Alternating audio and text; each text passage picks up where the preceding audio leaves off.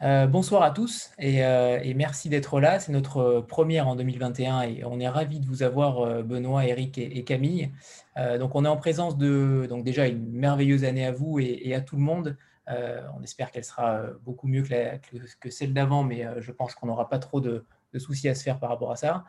Euh, Benoît, Benoît Laureau, bonjour, et, et Eric Richer qui sont avec nous ce soir. Euh, Benoît Laureau, vous êtes le, fondateur de la maison d'édition euh, Logre. On va commencer par vous aujourd'hui, justement, pour présenter cette maison-là, qui est très singulière, soyons clairs, et qui surtout attache une importance capitale à l'objet livre, à mon sens. Vous fabriquez de très beaux, de très beaux livres, et c'est assez rare pour être souligné. Euh, comment est née justement cette, euh, cette envie de, de créer sa maison d'édition, et, pourquoi, pourquoi Logre notamment? Alors en fait, Logre, c'est, c'est, euh, je suis pas du tout le créateur de Logre, on est, on est deux à avoir monté la maison et, et- je dis ça parce que le côté bicéphale de Logre est vraiment une donnée fondamentale à la fois dans sa création mais dans son développement. J'ai monté ça il y a 6 ans maintenant, avec, en 2014, avec euh, Aurélien Blanchard, que j'avais rencontré euh, dans différents stages. euh, en fait, comme, beaucoup de gens, je suis arrivé à l'édition un peu tardivement, sans avoir fait d'études littéraires, etc. Donc moi, j'ai pas pu faire de stage classique, on va dire, dans l'édition. J'avais pas le temps. Ayant fini mes études, il fallait que je travaille, il fallait que je gagne ma vie. Donc j'ai enchaîné pas mal de petits boulots dans l'édition, dont un aux éditions Amsterdam, où j'ai rencontré Aurélien. Et voilà, cinq ans après, dès que l'occasion s'est présentée, en réalité, euh, je l'ai contacté pour que euh, essaye de trouver un terrain d'entente commun littéraire en se disant qu'est-ce qui, qu'est-ce qui, qu'est-ce qui nous touche tous les deux qu'on pourrait euh, construire comme maison d'édition. Quoi.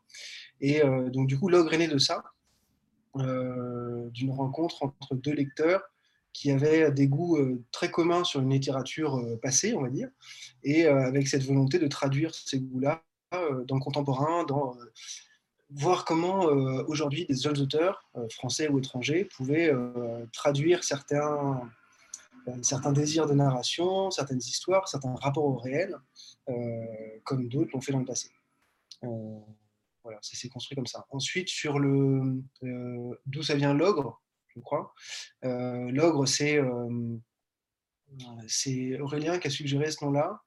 Au début, on avait pensé au funambule pour cette histoire de marcher entre deux mondes, euh, etc. Mais ça ne marchait pas parce que, d'abord, il y avait le côté arpenteur, c'était trop proche de, de, collections existantes. Et ensuite, euh, c'était un peu enfantin, une image que moi je trouvais déjà un peu trop, trop connue. Et l'ogre, je trouve ça génial parce que l'ogre représente exactement euh, cette espèce de diversité qu'on voulait mettre dans la maison d'édition. C'est-à-dire que c'est à la fois euh, Shrek, et euh, le papa violeur euh, des contes euh, voilà, les plus horribles. Euh, donc chacun y met un petit peu ce qu'il veut, euh, du fantastique à l'horreur, etc. et en même temps, c'est quelque chose évidemment de dévorant, de malgré tout accueillant. C'est un très bon vivant, l'ogre. Enfin voilà, c'est une des connotations qui collait assez bien à, notre désir de départ. Et ça, matchait bien, je trouve, comme, comme mot. Voilà. Donc on est parti pour l'ogre. Il n'y a pas de sens caché euh, plus que ça. C'est vraiment une image qui nous plaisait. Euh, voilà, donc aujourd'hui, ça fait quoi? Ça fait 5 ans et quelques, un peu plus de 5 ans qu'on existe. Euh, on fait entre 5, 6, 7 livres par an, on va dire, euh, autour principalement français, on va dire deux tiers français, un tiers traduction.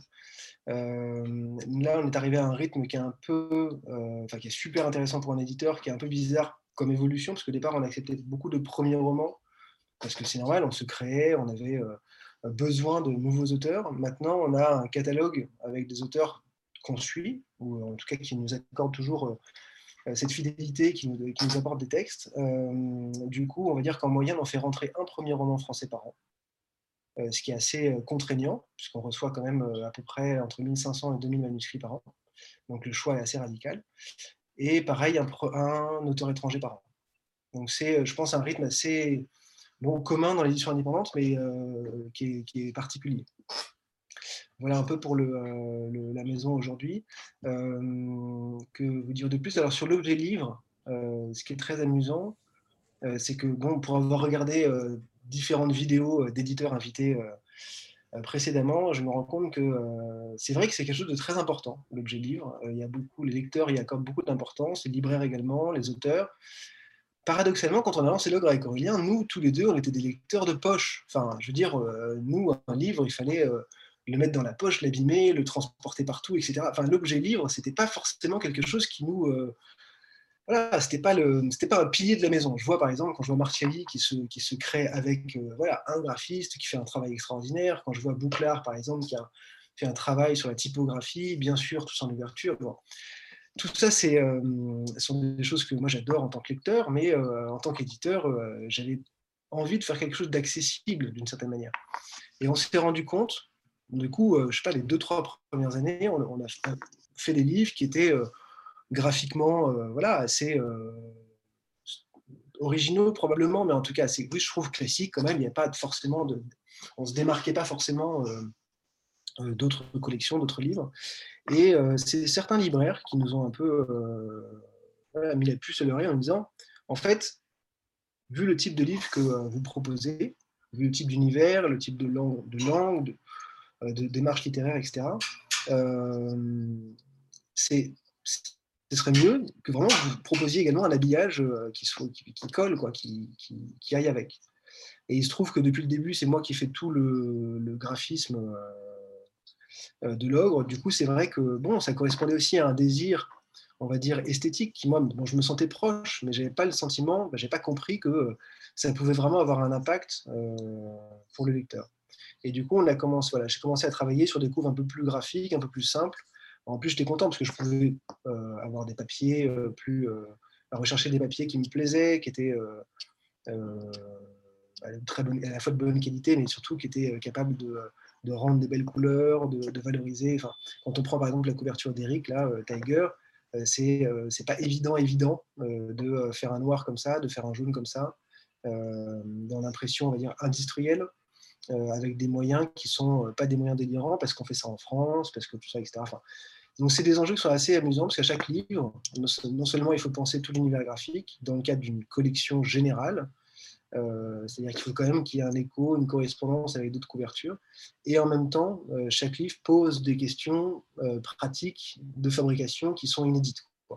Et ça, c'est vrai que ça m'excite beaucoup, mais je l'ai appris sur le tard. Voilà, je l'ai réalisé grâce aux libraires, grâce aux lecteurs, et, aussi aux autres éditeurs qui faisait déjà un travail graphique important. Mais je dirais qu'on a, c'est vrai que la vraie explosion, c'est euh, sur le plan du graphisme, c'était avec les métamorphoses de vide. Euh, quand on a traduit euh, il y a trois ans, on a, a traduit, on a publié une traduction de, des métamorphoses de vide par Marie Cosnet. Et là, il fallait de toutes les façons faire un livre extraordinaire, puisque c'était une traduction extraordinaire, c'était dix ans de travail, c'était vraiment un événement, et il fallait que le livre soit à la hauteur. Et euh, du coup, il y a eu tout un travail de recherche, euh, de papier, d'impression, etc., euh, pour trouver des solutions qui soient à la fois acceptables industriellement parlant, parce que c'est un livre qu'on a déjà vendu à 12 000 exemplaires, donc il faut vraiment qu'on soit capable de le réimprimer, que le papier soit disponible, que voilà. et en même temps, un livre qu'on voulait vendre pas trop cher, puisqu'on le vend à 25 euros, et euh, bah, il fallait trouver des coûts de fabrication qui soient raisonnables par rapport à ça. Donc c'était un enjeu amusant et je pense que moi, ça, bah, nous a mis vraiment dans le bain euh, de ce type de démarche. Quoi. Je ne sais pas si j'ai répondu à, la question. Si, si, bien sûr. C'est très surprenant justement cette, euh, cette, cette, proposition des libraires qui vous demandent un univers graphique différent.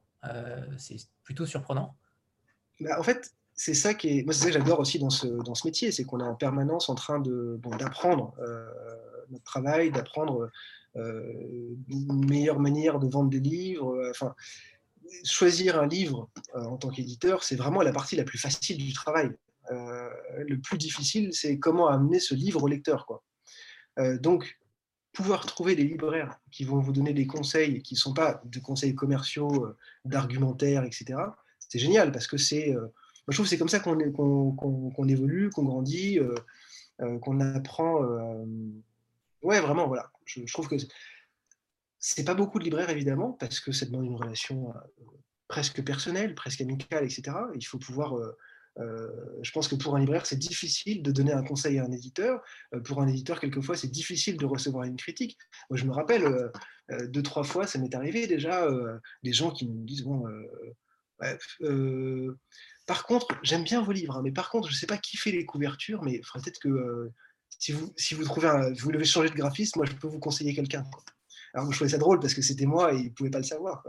Mais bon, et, mais, c'est derrière cette espèce de, relation un peu compliquée, en fait, il y a quelque chose de, je trouve, hyper important qui est que on ne peut pas, nous, évoluer tout seul, arriver. Euh, moi, je n'ai pas fait de formation de graphisme, je n'ai pas fait de formation de communication, etc.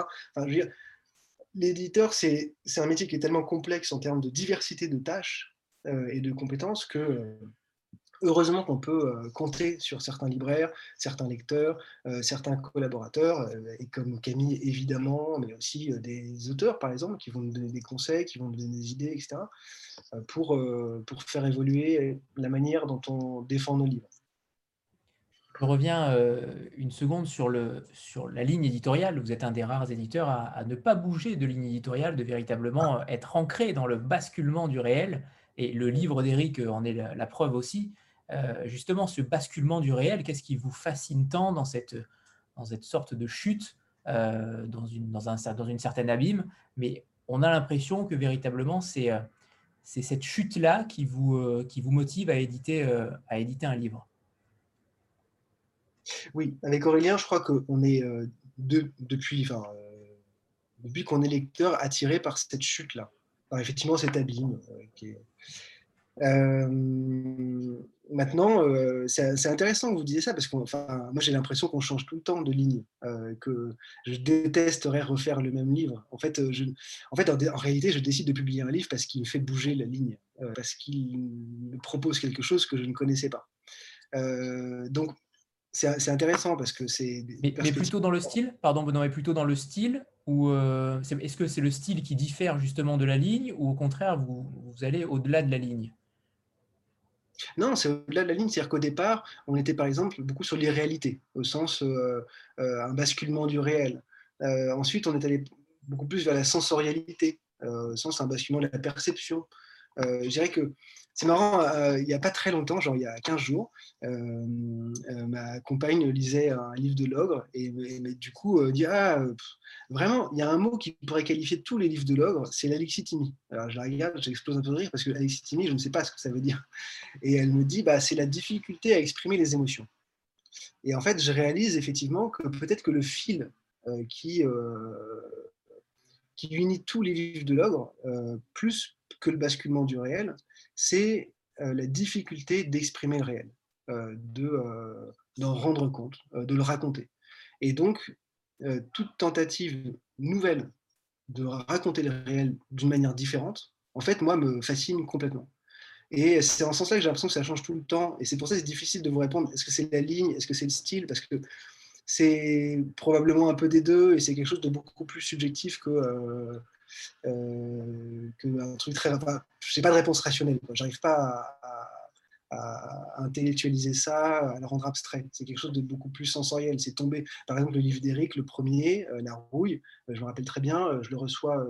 alors la date, je ne sais plus, ça devait être un 27, un 28 décembre, 26 décembre, j'en sais rien. quelque chose comme ça. Toujours est-il que j'étais dans un bus pour aller dans la maison de, enfin, chez ma belle-mère à la campagne.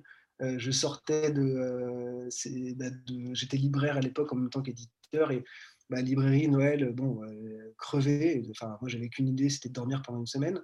Et je reçois le manuscrit d'Éric. Et bon, bah, évidemment, j'avais aucune envie de travailler, mais voilà, en 48 heures, c'était plié. je savais exactement voilà, que je voulais le faire. Et, je sais pas si je vais peut-être pas écrit Eric en 48 heures, mais. si, deux jours. Peut-être, c'est ça. Bref, et, voilà, c'est ça. C'est, hum, jamais on m'aurait dit euh, roman d'apprentissage, noir, euh, etc. Enfin, non, c'est principe, non, je n'aurais jamais pensé tout seul en fait. Euh, et tout d'un coup, le livre d'Eric est arrivé et ça a ouvert une brèche dans la ligne. Et voilà.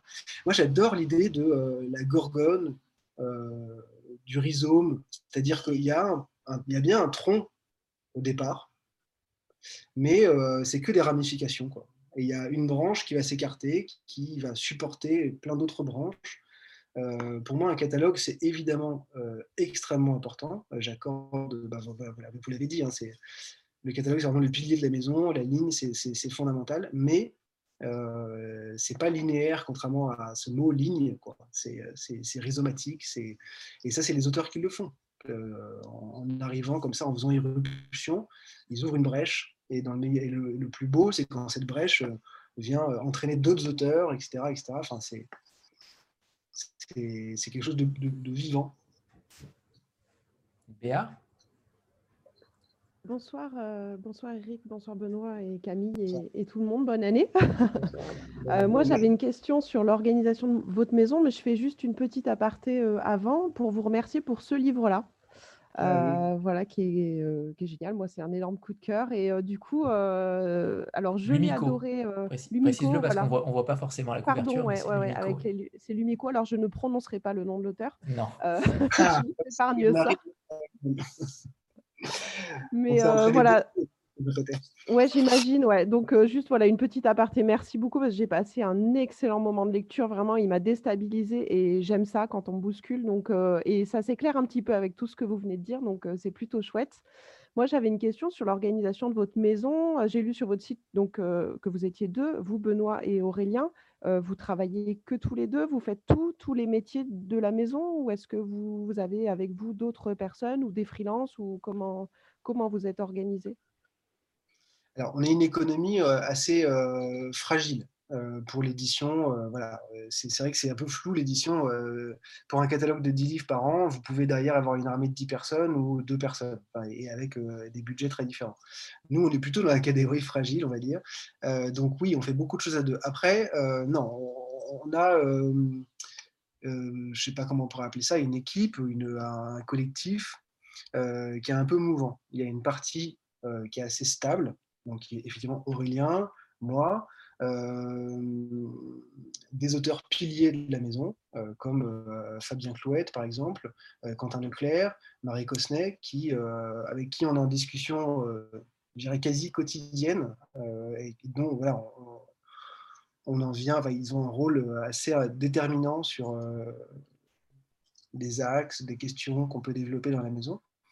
donc, on, on, travaille avec. Bon, c'est important pour moi, ça peut paraître un peu anodin, mais on travaille avec toujours le même imprimeur depuis le début. Euh, donc c'est devenu un collaborateur, même si c'est un prestataire, euh, qui est la Ballerie, euh, donc une scope basée en Bourgogne. on travaille évidemment avec Tram, donc c'était pas si vieux, puisqu'en fait on a commencé, si je ne me trompe pas Camille, avec La Rouille justement. Donc ça fait trois ans qu'on travaille ensemble. Et alors c'est bah, pareil, une, collaboration dans le sens où on ne travaille pas sur tous les textes, parce que euh, bah, d'abord, on n'a pas forcément le budget pour euh, travailler sur tous les textes, mais aussi tous les textes ne nécessitent pas forcément le même investissement. Euh, il y a des choses qu'on peut faire nous-mêmes. Il y a des choses où on sent bien qu'on est dépassé, ou même d'autres qu'on est moins compétent, qu'on, il vaut mieux vraiment qu'on, délègue parce que parce que c'est c'est réellement un métier. Quoi. Nous, on le fait nous-mêmes, le travail de la presse et la librairie, parce que par manque de moyens, euh, plus que par goût. Et euh, bon, c'est important, voilà, dès qu'on le peut, de, confier ça à des personnes qui savent le faire et qui, euh, qui pourront apporter au livre voilà, des choses assez incroyables. Quoi. par exemple, c'est sûr que le rôle de trame dans la restitution de la rouille, par exemple, a été essentiel.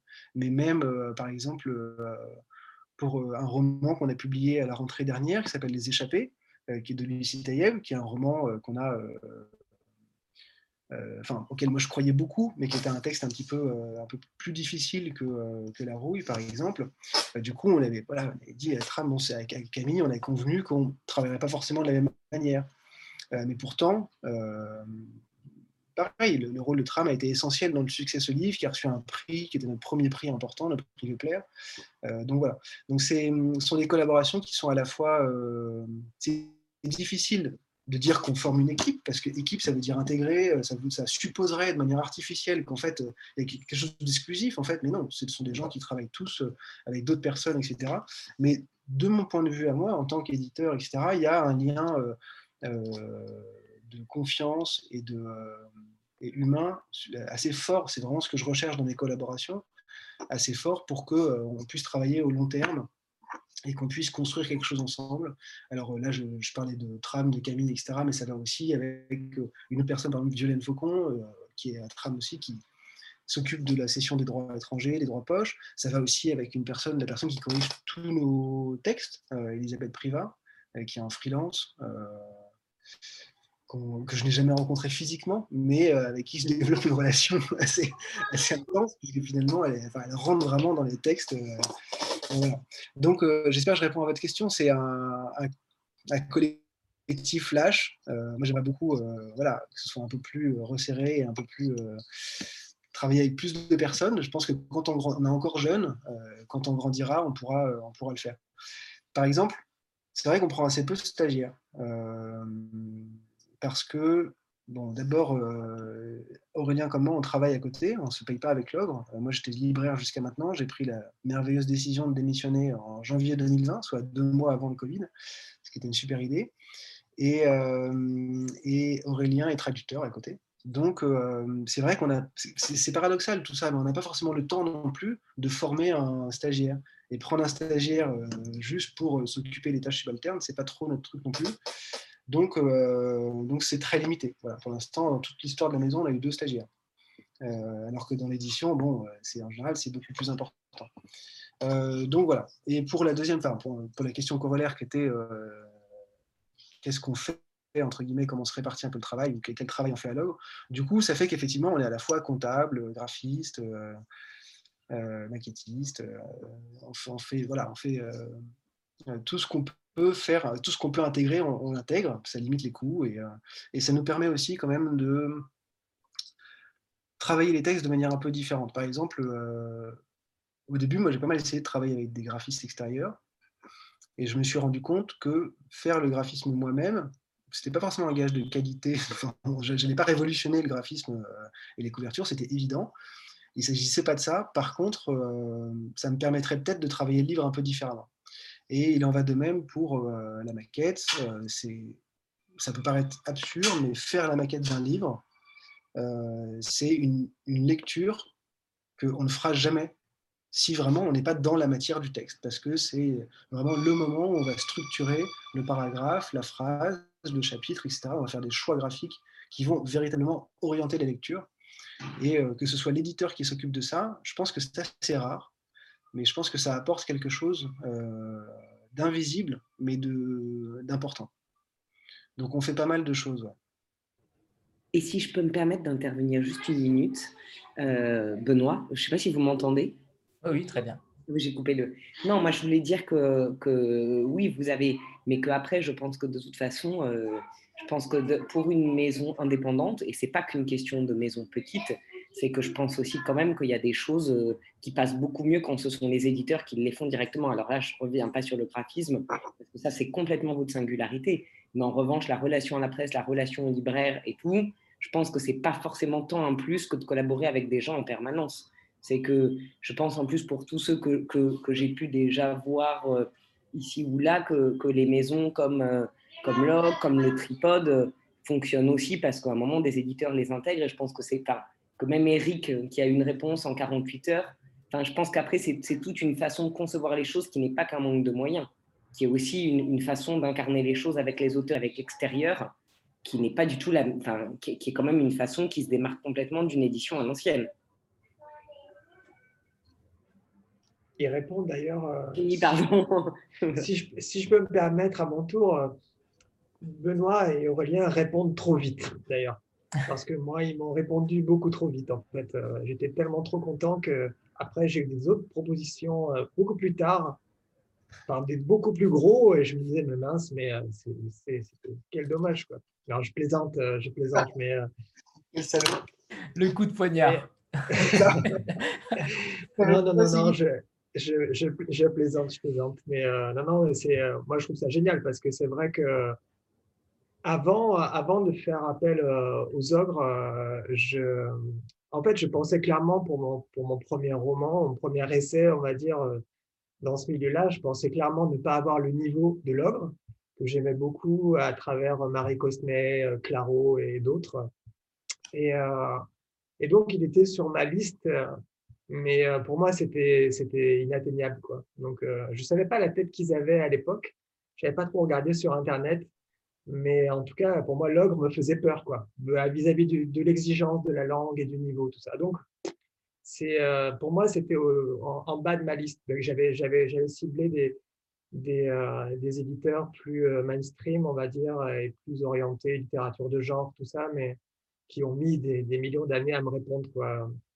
Et euh, il y en a même certains qui m'ont répondu une fois que j'étais en festival. J'ai même croisé une fois euh, un, éditeur, alors que j'étais en festival déjà, euh, déjà en train de défendre la rouille. Et, voilà. Mais non, c'est vrai qu'il y a un engagement hors du commun vis-à-vis de ces deux-là, vis-à-vis des deux ogres. J'ai pu, avec la rouille, on a fait une belle tournée pour cette rentrée littéraire 2018, euh, euh, de septembre 2018. Et je me suis régalé. Moi, j'ai découvert un monde et j'ai découvert surtout beaucoup d'auteurs aussi. Et j'ai pu voir euh, des auteurs pareils signés dans des maisons, dans les grosses maisons. Et, et j'ai pu voir que la relation qu'ils avaient avec eux, que ce soit vis-à-vis du texte, du travail, du retravail sur le texte ou du, du quotidien, en fait, c'est non, c'était, euh, le jour et la nuit, quoi, comparé à, ce que j'avais moi avec, euh, avec Aurélien et Benoît. Donc, euh, donc voilà, c'est pour ça que j'apprécie encore aujourd'hui de, de, continuer à travailler avec eux. Quoi. Par contre, juste pour terminer avec ça, je suis choqué par ce que je viens d'entendre. Benoît qui annonce, qui fait les couvertures. Jusqu'à présent, je pensais que c'était Arthur Pumarelli qui faisait ah, les couvertures de l'œuvre. Et là, Benoît, ce soir, qui fait son coming out, alors là, je suis scié, quoi. Je suis scié. Sur, sur Instagram, en direct. Incroyable. Incroyable. C'est Zoom, j'ai que 5 têtes. J'ai l'impression qu'on est en train de prendre un café, donc je peux dire n'importe quoi, c'est pas grave, c'est pas public. Non, il y a 40 C'est le moment où, tout le monde dit des choses inavouables, en fait, c'est Zoom à 19h. C'est ça. Voilà. On en parlait juste avant. Euh, Castex, il doit avoir fini, là, donc tout le monde arrive. Eric a raison, c'est Arthur Pumarelli, je dis n'importe quoi, je lui vole la vedette, c'est un designer italien euh, complètement euh, inconnu, invisible, mais vraiment qui existe vraiment et qui fait juste les couvertures de l'œuvre, c'est tout. Moi, j'ai quand même cherché au début. Hein. Et c'est quand, quand je ne trouvais pas le site, ça m'a énervé, j'ai été à la source directement. Quelle légende quelle légende. Ah oui, oui. Ouais. Juste sur le, le, scoop, le scoop ce soir. Hein. Le scoop.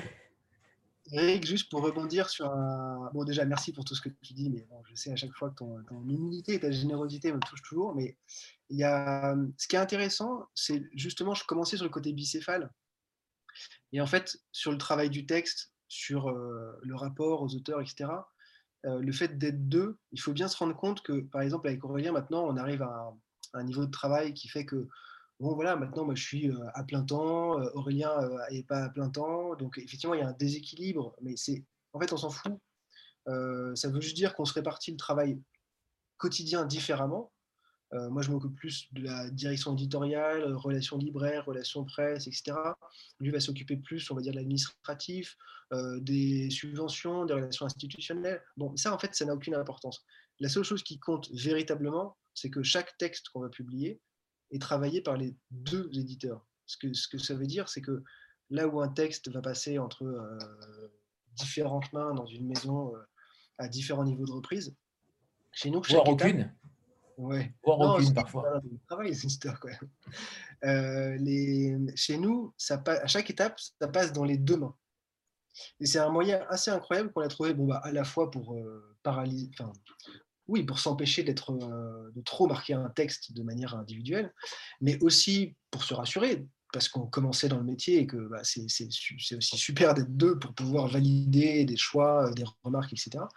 Et on s'est rendu compte euh, en avançant qu'on avait deux subjectivités différentes, qu'on voyait deux types de choses différentes, qu'on améliorait les textes chacun de manière différente, mais surtout que ce, que ce travail-là, en fait, était probablement pour nous en tout cas, hein, je n'aurais aucune prétention à parler pour l'édition en général, mais juste pour nous, le meilleur moyen euh, d'avoir un rapport euh, sincère au texte. Voilà. Je pense qu'on pourrait pas, je me verrais très très mal assumer tout seul le côté, ah bah moi je corrige le texte comme ça, il faut que c'est telle, telle direction, que ça faut enlever telle phrase, allez ce paragraphe il est en trop, allez je règle, je fais sauter. Je trouve que c'est fondamental d'avoir une discussion, un échange. Bien sûr avec l'auteur, mais aussi avec une personne en qui on a une totale confiance littéraire, comme bah, Aurélien pour moi, et j'espère moi pour lui. C'est, je trouve que c'est vraiment une des marques de fabrique de la maison. Donc il faut un consensus total par rapport au texte. Si l'un des deux n'est pas d'accord. On s'engueule sur tout, mais sauf sur le texte. Enfin, c'est dingue. En 38 livres qu'on a publiés euh, à l'ogre, enfin 37, le 38e, il est en cours d'impression. Euh, en 37, on n'a jamais eu aucun désaccord. Mais même pas genre, euh, ah bon, j'aime pas trop, mais si tu veux, on le fait. quoi. C'est dingue, hein, c'est très marrant. D'ailleurs, par rapport à cette numérotation, vous êtes, je crois, le seul éditeur à numéroter les livres, et ça, c'est c'est très surprenant. Euh, donc là, l'ogre, c'est euh, Tiger, pardon, c'est le numéro 37. Euh, qu'est-ce que ça, qu'est-ce que ça représente pour vous? Est-ce que c'était quelque chose de comme une marque dans le temps, comme une sorte d'érosion Qu'est-ce, pourquoi, pourquoi avoir numéroté ces, ces, textes? Bah, Certains sont fétichistes du livre, on en parlait tout à l'heure, de, la, de l'objet livre, etc. Moi, je suis un fétichiste de la. Je pense que je suis un collectionneur, un collectionneur. Et donc, du coup, euh, de la même manière que j'allais euh, fouiner pour trouver euh, des imaginaires Gallimard numéro 232 que je trouvais nulle part, enfin presque quand je trouvais un imaginaire Gallimard un, chez un bouquiniste, avant de regarder l'auteur, avant de regarder le titre, j'ai le numéro quoi. J'exagère bien sûr, mais il y a un peu de ça. Je pense qu'il y a un peu de ça dans la numérotation. C'est-à-dire que montrer deux choses, montrer que un catalogue c'est une continuité, c'est-à-dire la progression des chiffres, c'est une progression dans le temps, c'est une progression dans le catalogue. C'est-à-dire quelqu'un qui, j'adore le fait que quelqu'un qui voudrait découvrir l'ogre pourrait commencer par l'ogre numéro 1 et choisir de remonter le temps. C'est ça génial en fait. Là, vous avez des sacrés clients là ce soir parce que là, il y a des sacrés collectionneurs là. Oui. Et euh, ça, c'est une première chose. Et deuxième chose, c'est euh, donc montrer le, voilà l'évolution du catalogue, la construction. Et puis un truc un peu, bon, un peu. Euh, j'ai toujours pas refuser, mais en tout cas questionner la notion de collection. Et du coup, je pense que même si un jour on fait des collections, ce qui peut arriver, eh ben, euh, ils auront quand même le numéro général de l'œuvre. Parce que c'est l'idée de montrer que même si un jour on fait des essais, même si un jour on fait littérature jeunesse, même si un jour on fait je sais pas quoi, en fait, ce sera toujours dans le catalogue général de l'œuvre. Ce sera toujours en lien avec le reste. J'espère que ça répond. Et justement, euh, par rapport à ça, euh, là, vous citiez la littérature jeunesse, des essais, etc. C'est quelque chose qui, qui vous donne envie ou au contraire, c'est juste des idées, des exemples lancés comme ça Non, non, non, c'est pas, pas le... bon, disons que le projet de log, c'est, si, je le si je le résume différemment de ce qu'on a dit jusqu'à maintenant, c'est d'essayer de réfléchir à comment on peut raconter le réel. La base, c'est ça. et donc, forcément, ces dernières années, euh, on réfléchit, notamment avec Fabien Clouette, à la création d'une collection de sciences humaines. Quand je dirais qu'on réfléchit, c'est que ça, va se faire, il faut juste euh, euh, arriver à trouver les bons textes. Mais l'idée, c'est, ce qui me fascine toujours, c'est qu'est-ce que la langue peut faire au réel, la langue, l'écriture, quoi, le mot, pourquoi choisir, si on choisit tel mot, telle image par rapport à une autre, tout d'un coup, ça modifie les perceptions qu'on a du réel. Et se rendre compte au fil des lectures que cette contamination-là, en fait, on la retrouve aussi dans les essais, on la retrouve euh, partout en fait. Et du coup, l'idée qu'on puisse faire des essais qui puissent se lire comme de la poésie presque, ou en tout cas qui puissent avoir les mêmes effets que la poésie. C'est-à-dire que euh, on lit un essai d'un scientifique, c'est, pas, on n'est pas en train de lire euh, de la fiction ni de la non-fiction, c'est vraiment un essai, mais écrit dans une langue qui fait qu'on est en immersion dedans, totalement, dans une matière qu'on ne connaît pas. Ça, c'est effectivement un fantasme. Et, euh, j'espère qu'il pourra devenir une réalité dans pas longtemps. On planche sur plusieurs euh, possibilités.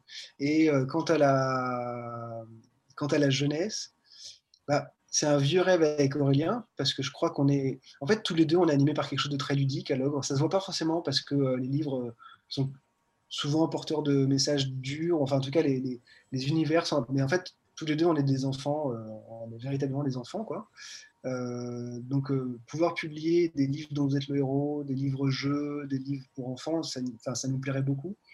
On a publié au tout début de l'œuvre un auteur que j'adore, qui s'appelle Lucien Gagnère. on a publié son seul roman, qui s'appelle L'orage et les loutres. Il est mort maintenant, il n'a même jamais publié son livre de son vivant. et en fait, il se trouve qu'on a découvert qu'il avait fait une version pour enfants de ce livre. Et on s'est toujours dit qu'on éditerait ce livre pour enfants, qu'on se laisserait cette possibilité si un jour on reçoit un livre pour enfants qui nous plaît de le faire, si un jour on reçoit un livre de photos qui nous plaît de le faire. C'est de considérer euh, la narration vraiment sous toutes ses possibilités. Par exemple, euh, on nous demande, compte tenu du fait que nos livres euh, ont une proximité avec la poésie assez forte, on nous propose souvent de la poésie, et c'est vrai que c'est quelque chose qu'on ne s'interdit pas. On a publié, des formes qui se rapprochent de la poésie ou même des poèmes en tant que tels. Euh, ça nous est arrivé, évidemment avec Claro, euh, Comment rester immobile quand vous êtes en feu, par exemple, c'est vraiment de la poésie, euh, voilà, il n'y a, pas photo. la question du genre et la question de la forme nous importe, je crois, en réalité, pas vraiment.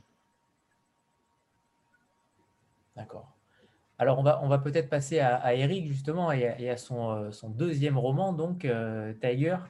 Vous nous avez pas facilité la tâche, Eric, parce qu'il est quand même très exigeant ce livre, et, tant mieux, ça sort de l'ordinaire clairement. Euh, on va peut-être euh, faire un, petit pitch. On est quand même dans une société, euh, on va dire dans un futur proche. On pourrait dire ça, on pourrait dire ça ainsi, dans une dans une Chine qui est entre guillemets gouvernée par une sorte de doctrine. c'est pas simple de résumer le livre en même temps. Je pense que vous allez le faire mieux que moi. En tout cas, j'y ai vu des euh, des références à Mad Max, peut-être. Euh, en tout cas, ça m'a fait penser à un univers euh, cinématographique extrêmement fort. Et votre, votre parcours, qu'on va peut-être découvrir aussi ce soir dans le cinéma, fait que votre écriture est également cinématographique oui, oui, je sais pas. je sais pas si mon parcours en tant que productionniste, hein, puisque voilà, c'est principalement mon, métier et ce qui me fait vivre, euh, a pu influencer euh, sur. Euh, et ma passion du cinéma a pu influencer sur mon écriture, mais oui, c'est un truc qu'on me, dit souvent. et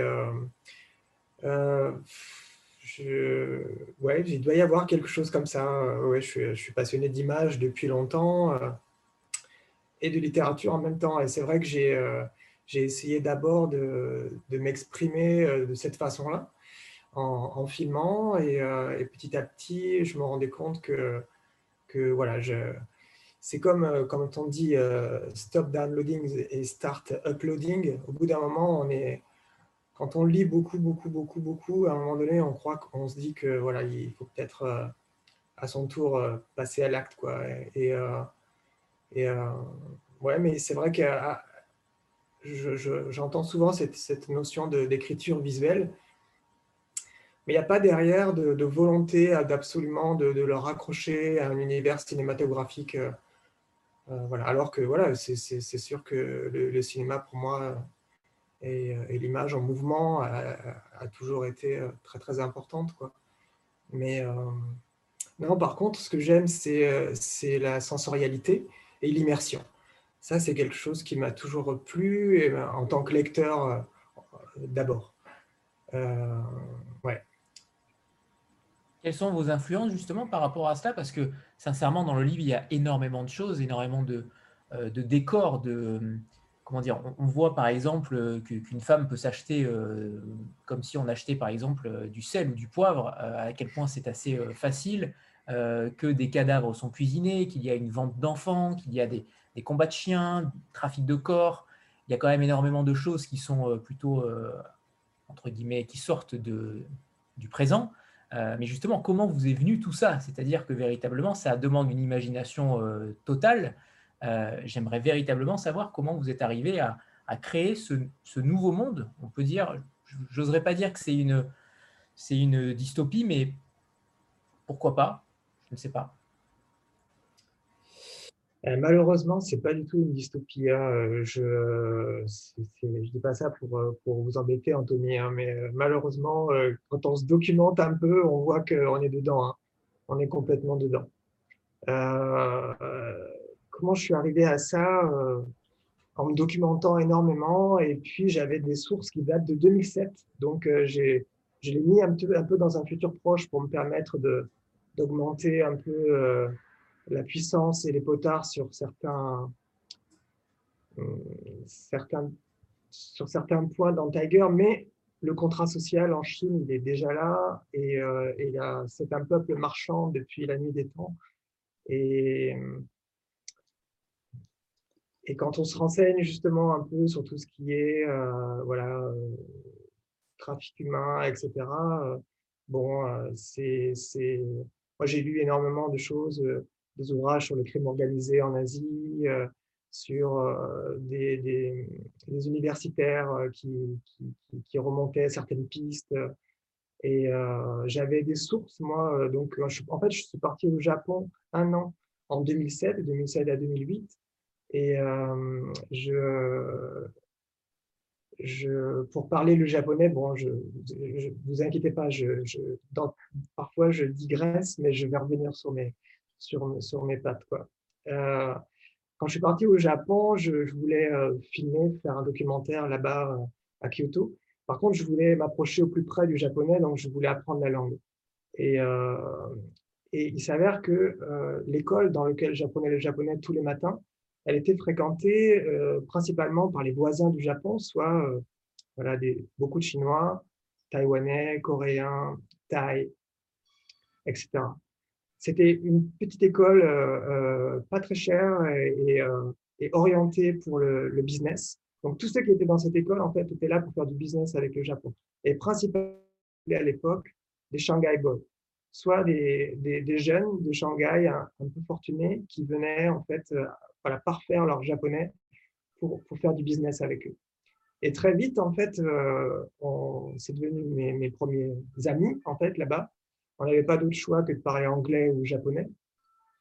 Et, euh, très vite, en fait, ils m'ont mis euh, au diapason. C'est-à-dire que il ne faut pas se leurrer. La, la, Chine, encore, euh, déjà, en 2000, là, je parle d'amis chinois que j'ai eu en 2007, était, ces gens-là étaient très, très, très virulents et, ça, depuis déjà une ou deux générations, depuis, ce que, depuis la politique un peu, enfin, pas plus qu'agressive, impérialiste euh, qu'il a eu, que le Japon a eu vis-à-vis de la Chine, avec leur annexion de la, de la Mandchourie, Nankin, etc. Et, euh, ça, les, voilà, les, gens que j'ai, côtoyés à cette période-là, ils m'ont tout de suite fait ressentir. Ils étaient au Japon pour, euh, ben, ce serait réducteur de dire une vengeance personnelle, ils étaient d'abord là pour faire du business, mais, euh, mais ils étaient là pour, euh, pour rendre la monnaie. Quoi. Et, euh, et à partir de ça, m'avait, j'étais ami avec eux, je suis toujours ami avec, avec eux, et, et et, euh, mais parfois, en fait, j'avais, j'avais honte quoi, de, de, participer à certaines conversations parce que ça partait très très loin et euh, dans l'idée de, voilà, de maintenant, ils étaient, ils étaient, euh, ils étaient plus dominés, ils étaient, ils, ils, allaient être dominants dans les années à venir et, et, et ils prévoyaient un conflit ouvert à, à, tous les niveaux, que ce soit militaire ou, ou au niveau du, d'un point de vue économique. Et, euh, ça, je l'ai toujours, euh, quand j'ai quitté le Japon, je l'ai toujours gardé au, fond de moi. Et quand j'ai terminé la rouille, j'avais envie de parler de d'autres choses, d'exil, de, parce que quand je suis parti au Japon, j'étais un espèce de misanthrope de 30 ans euh, qui en pouvait plus de, ce qui se passait en France. Et quand je me suis retrouvé, j'avais prévu de faire un tour de l'Asie et euh, finalement, j'ai dû retourner dix fois au Japon pour comprendre ce qui m'était arrivé parce que j'ai eu un, vrai coup de cœur avec ce pays.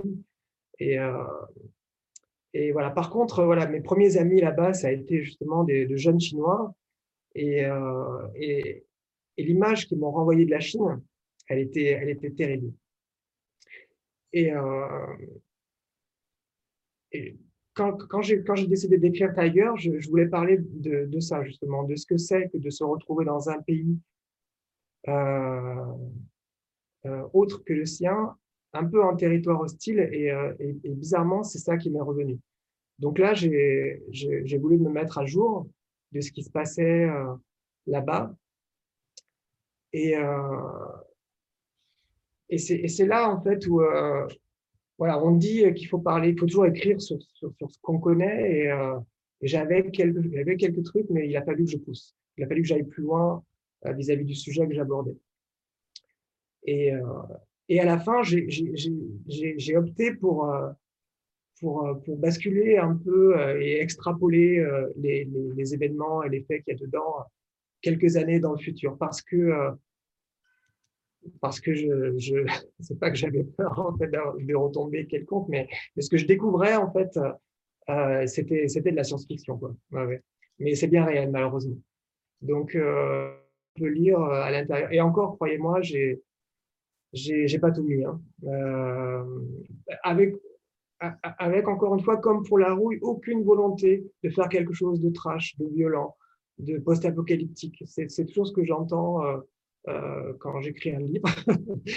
non, je, plaisante, mais je n'ai jamais eu la volonté de faire quelque chose de violent, que ce soit pour la rouille ou pour, euh, Tiger. C'est juste que euh, ouais, j'aime les, les, choses qui remuent quand même et euh, je, pose toujours des, des, des, bases qui me semblent intéressantes et très vite je me fais déborder par, par la situation, par mes personnages et après, c'est juste une histoire de sincérité. Quand on veut être sincère avec eux et vrai avec eux, euh, ça, ça peut difficilement euh, voilà, se passer bien. Quoi. Donc, euh, voilà. Après, voilà, là, vous avez que Benoît ce soir, mais Aurélien, Aurélien est dans l'ombre. Je ne sais pas s'il nous regarde, mais, mais Aurélien, par exemple, sur Tiger, a souvent insisté pour que je retire en fait certains moments qui, ju qui jugeaient euh, trop durs. Et, ces moments, je les avais pas tirés de mon imagination, je les avais, euh, euh, sortis de, publications du CNRS, quoi, sur le crime organisé en Chine, etc. Et bon, voilà, je veux pas faire de la Chine l'empire du mal, mais, mais aujourd'hui, voilà, il a, y a euh, on parlait du contrat social tout à l'heure aussi, euh, c'était évoqué, euh, et, les dérives sécuritaires, le, la façon de le, passeport biométrique, tout ça est, en cours. Hein, est en cours. Ce qui est marrant, Eric, c'est que tu dis que on est toujours proche de la dystopie euh, en tout cas du côté post-apocalyptique. Euh, et c'est vrai qu'à chaque fois, on fait référence à Mad Max, etc. Mais je pense que c'est plus la dimension euh, cinématographique qui prime dans ce, contexte-là. Par contre, ce qui est intéressant, c'est que derrière une apparence de violence, il y a une, une réalité de violence. tes deux livres sont quand même deux livres sur l'amour. Euh, ou en tout cas sur euh, la possibilité de l'amour. L'idée de, bah, d'un côté, euh, dans, dans, la rouille, ce, gamin qui, qui essaye d'aimer ou de trouver l'amour, va trouver une forme d'amour, de trouver une forme de, de, relation. Quoi. Et, et dans Tiger, que ce soit le personnage de, de Dessad, le russe, qui, qui, doit se reconstruire après la perte d'un amour, ou tous ces gamins dans le refuge qui, bah, qui, doivent également reconstruire leur capacité à aimer euh, et à se faire aimer. Euh, c'est un sujet qui, euh, qui, dépasse largement en fait, la dimension sécuritaire ou post-apocalyptique qu'on peut, qu'on peut ressentir. ouais, ouais. Oui, oui, c'était ma, le, l'histoire de Tiger, elle n'est pas née justement du, du, de, de, ça. Hein. Elle, est née, euh, elle est née de faire un roman euh, euh, différent de La Rouille. J'avais envie de, voilà, de, de tuer complètement ce premier roman en fait pour, rebondir sur quelque chose de, nouveau à la fois dans mon écriture et, et, et dans l'histoire, etc. Et surtout que La Rouille, pour moi, c'était quelque chose de très, très, très personnel. Donc là, j'avais envie de voilà, d'aller vers, euh, d'aller vers autre chose. Et finalement, je me suis fait rattraper par, euh, par énormément de, choses encore liées à mon expérience de vie, comme justement, comme on vient de, de, de, l'évoquer, quoi. Ce, voyage au Japon et, et, ces, et amis qui, revenaient me, hanter quand j'ai commencé à poser les bases de, ce roman. Mais c'est vrai que l'idée de départ de Tiger, c'était de faire, c'était déjà de faire quelque chose de girl power. la rouille est tellement masculin et tellement brutal. J'ai tellement entendu de choses autour de ça pendant les festivals où les gens. Euh, il y avait deux choses qui revenaient tout le temps. C'était cet univers euh, terrible machiste d'homme de no, no, Woman's Land. Et, et l'idée aussi de où ça se passe. Alors ça aussi, je l'ai souvent entendu, mais où, ça se passe Qu'est-ce que c'est que ce truc? C'est où, etc. Donc je m'étais dit pour le deuxième, là vous allez pouvoir le géolocaliser, les enfants. Hein. Il n'y aura pas de problème, et c'est big sur la carte, vous verrez bien où ça se trouve. Et, euh, mais l'idée, c'était ça, c'était de faire un roman féminin. Bon, vous me direz, hein, je vois qu'il y, a beaucoup de filles hein, ce soir les petites fenêtres qu'il y a autour. Là. Donc, euh, ouais, ouais c'est ça. Donc, euh, bah, vous, vous, me direz si j'ai réussi à faire un, roman plus, plus, féminin, en fait, que, que, celui d'avant. Je, mais c'est vrai qu'à chaque fois, c'est Benoît et Aurélien qui me disent aussi souvent de quoi parle Mélie. Euh, sur la rouille, on était arrivé, euh, ça, sur, euh, il y avait un truc sur, la, quatrième de cours, comme quoi c'était un, roman sur la faillite de l'amour. Je sais, ah, waouh. Et, et, souvent, c'est eux qui me parlent le mieux de ce que, de, de ce que je fais, en fait. Quand, pour, pour Tiger, j'avais un autre challenge, c'était de, d'avancer avec trois personnages en parallèle. J'avais pris beaucoup, beaucoup de, plaisir de, de, lecture, de lecteur sur, euh, je me rappelle, c'était Spook Country de William, de Gibson. Un, un, livre absolument génial et, il avançait de front avec trois personnages. Et, à chaque chapitre, on prenait un, plaisir fou à retrouver chacun de ces trois personnages. On attendait pendant tout le roman euh, le moment où ils allaient se croiser. Euh, et, ça, pour ce deuxième, ça m'est revenu aussi. Je m'étais dit, tiens, j'aimerais bien tenter ça. Avec, euh, en donnant la part belle, pour le coup, à, deux personnages euh, féminins et un masculin. Et bien évidemment, le, personnage masculin, autant dans la rouille, c'était un adolescent voilà, qui, parlait beaucoup, beaucoup de, ma propre adolescence aussi, Autant là, je voulais m'écarter de ça. Mais ce personnage masculin qui s'est retrouvé tout seul au milieu de toutes ces femmes-là, euh, il était un peu perdu parfois et, euh, euh, et, je pense que j'étais aussi perdu à ce moment-là. Donc, j'ai appelé à l'aide au bout de 50 pages Benoît et Aurélien en disant, bon voilà, ce qui se passe là, je suis en train de partir dans une direction. Mais j'avais pris, par exemple, ce personnage masculin, il était dans un tel flux, dans un tel euh, désarroi, que j'avais décidé de supprimer toute ponctuation. Ce n'était qu'un flot, en fait. Euh. Et finalement, c'était, euh, comment dire, c'était pas nécessaire. Mais pour moi, à l'époque, ça l'était. Donc, je savais que c'était un parti pris qui était risqué. Et c'est la, première fois. J'ai écrit deux livres, hein, donc on ne va, pas, chercher bien loin. Mais en tout cas, euh, la première, voilà, je, pense que là, je suis en train de travailler sur autre chose. Je sais que je l'enverrai. Euh, ça, tombe bien parce que j'ai entendu Benoît tout à l'heure qui parlait de, romans jeunesse, etc. Donc, il s'avère que je travaille sur un, truc un peu young adulte là pour, mon fils en fait. Hein. Mais si c'est correct, je vais peut-être le proposer à, à Benoît, parce que bon, c'est lui qui l'a dit, hein, c'est pas, pas, pas, moi. Mais euh, si, voilà. Je, je, mais je pense que je lui enverrai le, produit fini. Pour Tiger, je, je, ouais, au bout de 50 pages, je sentais qu'il y avait un, qu'il, y avait des, risques et je voulais pas, voulais pas aller trop loin euh, dans, dans, dans, dans l'écriture du livre euh, avant qu'il me donne son avis sur, sur ce personnage masculin.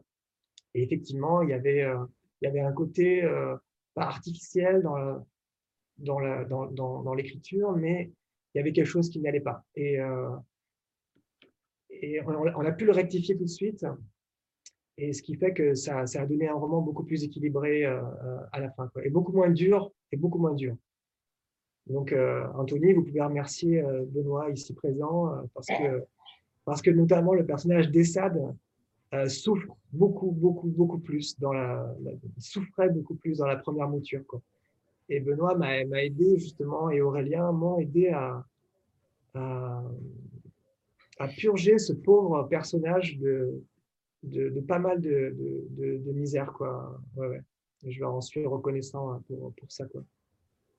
En parlant de ce flot discontinu qui a failli donc voir le jour, le rythme est quand même extrêmement saccadé. Il y a des phrases très courtes, donc vous avez quand même conservé le rythme avec ces phrases-là, mais en rajoutant évidemment donc de la ponctuation. Oui, oui, euh, j'ai harmonisé un peu euh, le, tout, quoi. Ouais, ouais, ouais, ouais. C'est vrai qu'après, ce, personnage-là, après, était en total décalage. Donc, euh, voilà, il a, tout était là, en fait. Donc, après, j'ai j'ai pas eu qu'à rajouter des virgules, bien sûr, mais, mais voilà, il a, fallu harmoniser et synchroniser tout ça. On a, on a, on a pas mal retravaillé sur le texte, le, chapitrage. On a, on a, pas mal bougé avec ça, mais c'est ce qui est passionnant avec eux en fait. C'est pour ça que, que, que, voilà, que, que, j'aime que j'aime bosser avec ces deux-là, c'est que c'est que c'est qui m'a c'est que ouais ça, ça m'apporte personnellement beaucoup quoi. Je, passe des nuits. quand je dis ça, c'est c'est c'est parce que c'est très très dur.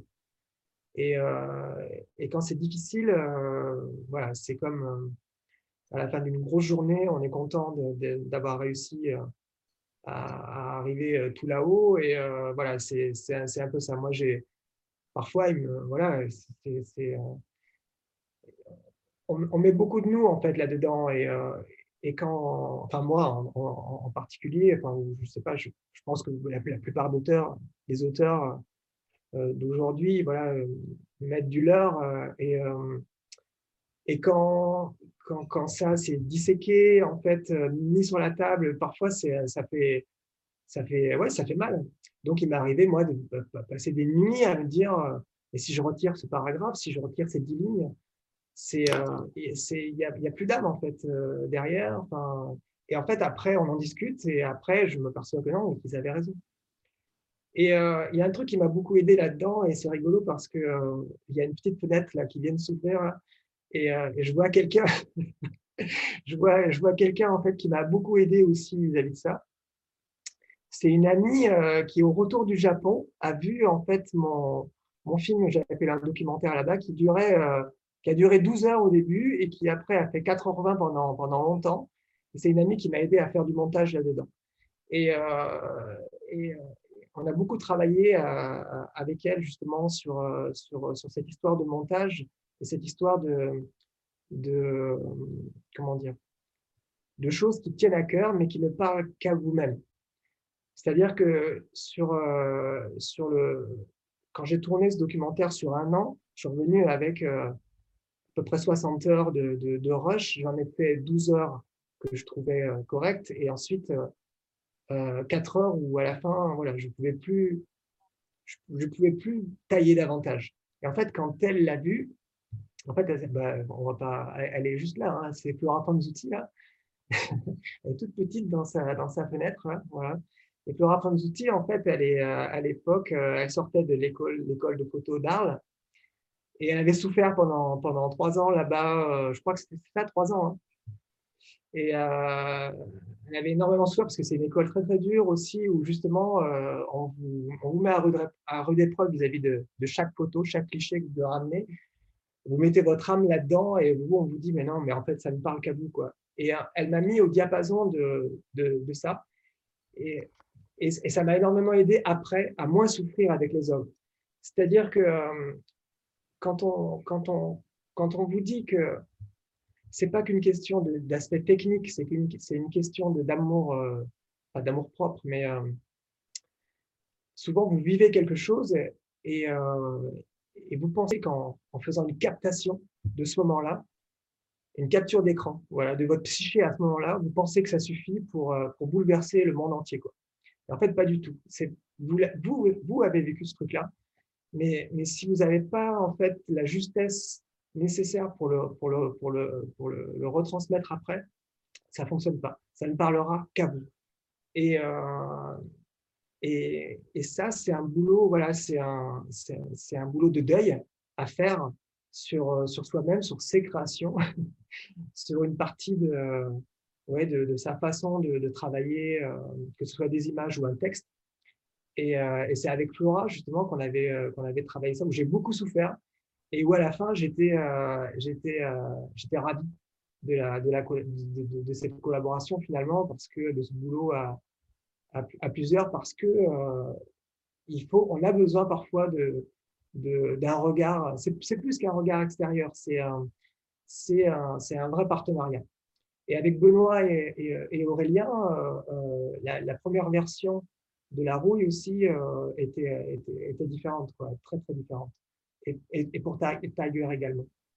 Et, et voilà. Et je sais qu'on euh, parlait des auteurs euh, que j'ai pu croiser lors de, différents festivals après. le boulot sur le texte, et le, ce, boulot justement, euh, que ce soit sur l'exigence de la langue autant que sur la question du montage, du rythme. On, parle, on parle sur, la rouille, il y avait un, chapitre qui, justement faisait baisser à un moment donné le, rythme. Euh, et, ce chapitre, d'ailleurs, a, nourri une partie de, Tiger parce que je savais qu'il y avait quelque chose de vivant à l'intérieur. Et, euh, j'ai dû le faire sauter à la fin parce que euh, c'était pour le bien du texte. Mais je savais dedans qu'il y avait quelque chose de, vivant. Et c'était ça, voilà, ça a généré une, partie de Tiger après. Mais, mais, mais c'est très, très rare ce, cette exigence et ce, ce suivi de l'auteur et du texte euh, dans le monde de, l'édition. Amandine Et après, on reviendra avec Benoît sur, sur votre relation à, à tous les deux, notamment sur le travail du texte. Amandine, c'est à toi. Euh, oui, est-ce que vous m'entendez bien déjà? C'est bon. Ok, alors euh, je voulais juste simplement revenir rapidement sur l'idée des personnages. Et alors, dites-moi si je me trompe, peut-être que je fais un peu une surinterprétation là-dedans, mais je me disais aussi que leur psychologie devait refléter un petit peu votre écriture, qui est un peu saccadée, et donc, euh, je ne sais pas, comme si on ressentait un peu la souffrance dans votre écriture. Après, je ne sais pas, peut-être qu'il y a... Oui, en fait, j'essaye de... Euh, j'essaye de, vivre mon texte en fait. Et euh, c'est pour ça que parfois ça m'échappe. C'est-à-dire que je me mets dans la. C'est euh, pas de l'acteur studio, mais, mais presque. Quand, quand, j'écris, je, je, vis le texte. Je, une fois, j'étais au FIRN, au Festival du roman noir à Frontignan en tant que, en tant que fan. Et euh, j'entendais, euh, j'entendais un, il y avait justement une table ronde sur, sur ça, sur la façon dont on, dont on, dont on écrit et la façon dont on voit en fait euh, le, le livre avant de l'écrire en fait. Et, et c'est Fred Vargas qui disait qu'elle, elle, pour écrire, elle, voyait un film. Elle avait un film devant les yeux il lui suffisait en fait de, de coucher après, de, d'écrire en fait les scènes qu'elle voyait dans ce film qui se jouait. En fait, moi, je, je, je vis le, le chose. Je, je, fais des plans très détaillés de ce que je dois faire, de, la progression dans, dans, la journée, dans l'histoire. Donc, j'ai euh, ouais, des, des, carnets qui sont, qui, sont, qui sont bourrés à la gueule, en fait, euh, de, de, de, tout un tas de, de, de, de références et d'endroits, et d'odeurs de, lieux, de couleurs à ne pas rater sur tel et tel chapitre. Et, euh, et, euh, et, quand je me mets à écrire, tout ça, c'est dans un coin de ma tête. Et après, je vis la chose. Donc, quand je vis la chose, euh, je, je suis sur place. Quoi. Je suis à la place de chacun. Et, et la, volonté du, du, rythme saccadé, elle, elle pas, elle est pas,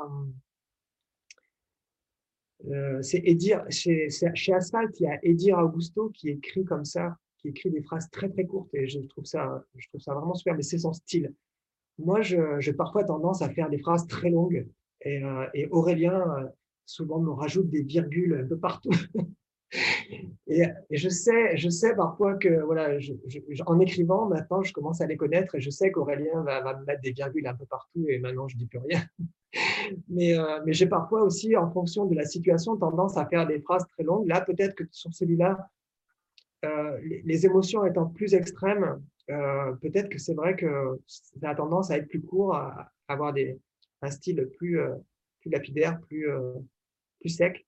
Mais, mais en fonction de. C'est pas vraiment voulu, c'est vraiment en fonction de l'émotion du, moment. Quoi.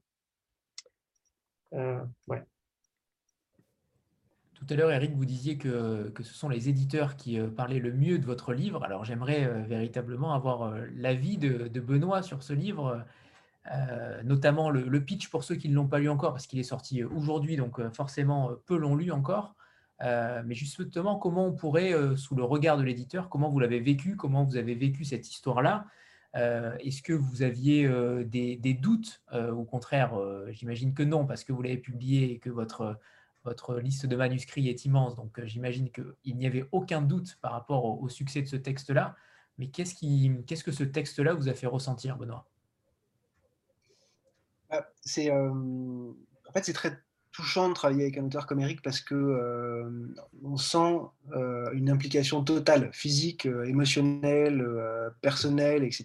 dans l'histoire, dans tout est proche d'Eric en fait. Évidemment, il n'a jamais été dans un refuge en Chine, garder des enfants, enfin, protéger des enfants sortis de, de cartels mafieux, etc. Mais mais il y a un engagement qui est extrêmement fort. Et c'est vrai que je me rappelle la première fois qu'on a parlé de Tiger, c'était euh, en Suisse, parce que euh, Eric a reçu un, prix, euh, le prix des libraires Payot, et donc du coup on était invité à Genève. C'est la première fois que en Suisse, j'y connaissais rien, c'était super marrant, et on était au bord du lac, le lac Léman, là, et, et, on a parlé de, on a parlé la première fois de Tiger. Et c'est vrai que toujours en fait, quand on parle avec Eric, bah, j'ai l'impression que le livre va être euh, super dur, euh, très violent, etc. Et en fait, on est rattrapé par une forme d'humanité, euh, une forme de lumière. Moi, c'est ça qui m'a toujours touché, que ce soit dans La Rouille ou dans, Tiger, c'est que derrière une matière qui, elle, est noire, mais en fait qui n'est pas si présente que ça, parce que, juste pour faire un petit pitch rapidement, Tiger, c'est un... l'histoire d'un refuge. donc en fait, quasiment 90% du texte se passe dans le refuge, ou en tout cas à proximité, avec des personnages qui viennent du refuge, donc c'est des dialogues avec des enfants, etc. Enfin, 90%, j'exagère, bien plus de la moitié. Quoi. Euh, donc ça, ça, donne au texte une lumière très particulière. Et l'histoire de ce refuge qui accueille des enfants euh, qui sont effectivement sortis de réseaux de prostitution, euh, de réseaux de trafic divers euh, entre la Chine, la Russie, etc. Et euh, ce refuge fonctionne bien. enfin, en tout cas, quand on arrive dans, le refuge, tout a l'air de bien fonctionner. Et il se trouve que à un moment arrive dans ce refuge un mafieux russe qui s'appelle Essad, qui lui fuit la Russie parce qu'il est tombé amoureux d'une jeune femme qui s'appelle Tiger, prostituée chinoise, d'origine chinoise, qui il a voulu sortir de ce, de son, euh, enfin de l'emprise de son souteneur et qui, enfin de, son proxénète et qui du coup euh, bah, finit, par tuer en fait parce que euh, bah, parce que elle, s'enfuit et, voilà. Et du coup bah, à la fois il, a quand même tué son amour quoi. Donc il, fuit la Russie à la fois pour se protéger des réseaux mafieux qui le recherchent et en même temps il fuit pour, euh, pour se fuir lui-même parce qu'il est complètement détruit, etc. Et finalement, quand il arrive dans ce refuge, à la fois on sent qu'il en fragilise l'équilibre, euh, puisqu'il arrive avec un, un, autre gamin, etc. Euh, et, et, dans cette fuite, finalement, il va amener les réseaux mafieux à s'intéresser à, ce refuge et à vouloir récupérer l'enfant, voire le récupérer lui. mais c'est pas pas le seul effet qu'il provoque. Aussi il fragilise l'équilibre, je dirais, émotionnel, relationnel qui, euh, qui est là-bas, puisque c'est un, un, des seuls adultes sur place en fait, qui n'a pas de rôle à jouer euh, avec les enfants, qui n'a pas, pas, un rôle protecteur, qui n'a pas un rôle d'éducation, qui n'a pas un rôle d'organisation, etc. Euh, il est aussi là pour, d'une certaine manière, se reconstruire. Quoi. Donc c'est un livre qui est super beau pour ça, parce que c'est un livre sur la possibilité d'un refuge dans un monde qui est d'une noirceur folle. Est-ce qu'un refuge est possible? Est-ce qu'on peut Parce que euh, bah, la tension, narrative, elle s'articule à la fois autour des enfants. Est-ce qu'ils peuvent se sortir de ça? Autour des salles Est-ce qu'il va pouvoir retrouver une capacité à aimer, etc. Euh, mais aussi tout bêtement autour du refuge. Comment ils vont sortir de cette espèce de situation un peu inextricable? Et euh, autour de, cette, de, cette tension-là gravite un personnage que moi j'aime beaucoup, qui s'appelle Os de Tigre, qui est une, chamane, une ancienne prostituée qu'on voit apparaître que dans des situations épiphaniques, je dirais, où en fait c'est une espèce de Kid Bill, quoi. Elle est, on la voit que rentrer dans des maisons, se saisir du premier objet qui apparaît et tuer un homme qui est soit un, proxénète, enfin quelqu'un qui, voilà, à un moment donné, a enlevé un enfant, enfin voilà, participer elle à très, elle, elle, est très perturbante d'ailleurs. Elle est très ah, perturbante. Elle est incroyable parce qu'elle est d'une violence folle. Elle tue les gens. Elle tue les gens euh, avec un, un, club de golf, je sais pas quoi. Enfin, c'est pas du tout euh, esthétisé, quoi. C'est quelque chose euh, d'assez rapide, etc. Et en même temps, on sent que derrière elle, il y a quelque chose de très. je ne vais pas aller plus loin parce que c'est c'est quand même le cœur du livre. Derrière elle, il y a pas, c'est pas juste une personne isolée qui, qui venge, qui protège, quoi. C'est, c'est, il y a quelque chose de beaucoup plus fort, un lien qui unit tous ces personnages, etc. donc ça, c'est la partie, voilà, c'est le roman, c'est la construction, etc., qui est habile, qui est pour tout ça. Bon, c'est un roman qui a des qualités qu'on retrouve aussi dans dans dans d'autres livres. Mais je trouve que ce qui fait la différence avec Eric et avec Tiger, c'est cette capacité à être dans la noirceur, mais à nous faire rencontrer, à nous faire ressentir, pardon, à nous une lumière. C'est-à-dire qu'à aucun moment, bien sûr qu'il y a une empathie, surtout euh, avec, euh, dans La Roue, il y avait encore plus d'empathie, puisque c'est un gamin, et euh, je pense que tout lecteur de La Roue, à un moment donné, s'est senti dans la peau de Noy, ce gamin de 14 ans, qui doit passer un rite initiatique, qui est complètement paumé, etc. donc l'empathie joue, mais c'est pas que ça. Il y a quelque chose de plus, quoi. Et c'est cette capacité à faire émerger la lumière, faire émerger l'amour, malgré tout. Euh, on dit souvent qu'on parle, voilà, on dit souvent que c'est implacable, qu'il n'y a pas de pas d'issue, etc. Là, non seulement il y a une issue, ça finit bien, enfin d'une certaine manière, il y a quand même une résolution euh, euh, qui est positive, mais en plus de ça, j'ai toujours eu le sentiment d'être accompagné par une lumière qui était essentielle pour pouvoir survivre, quoi, respirer dans, cette, dans cet environnement. Je sais pas si, j'espère que je l'ai bien résumé. C'est un, un, peu, euh, c'est pareil, moi ça me touche, quoi. C'est un peu émouvant. C'est pas, pas, facile à pitcher comme ça, euh, euh, face à un libraire, oui, d'accord. Mais là, comme ça, on en parle depuis presque une heure. Il y a, je sais pas, j'ai trop, trop, envie de dire de choses dessus, quoi. c'est très délicat. Je sais pas si Eric veut rebondir là-dessus. non, non, non. Moi, je, à chaque fois que Benoît parle de, de, de, de mes trucs, je, je, suis tout oui. Je suis, je, je suis fan. Je suis fan.